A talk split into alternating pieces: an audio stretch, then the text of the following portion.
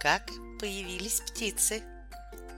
Сидела однажды мама воробьиха со своими детками на ветке. И вдруг они увидели, что внизу ползет ящерица. Какая она смешная! У нее даже нет перышек. Она не умеет летать. Тише, шалуны! Как вам не стыдно? Да знаете ли вы, невежи, что все мы, птицы, произошли от таких вот ящериц? Значит, она наша родственница? Не может быть. Она же совсем на нас не похожа. Чик-чирик.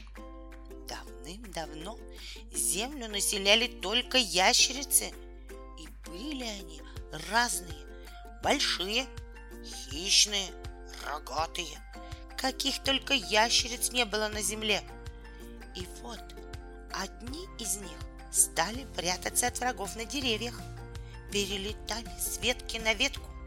У них выросли крылья, перья, они научились летать.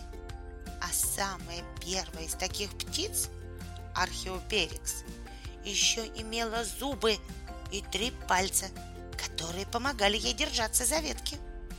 Ну а потом и они исчезли, и птицы стали такими, какими мы их видим сейчас.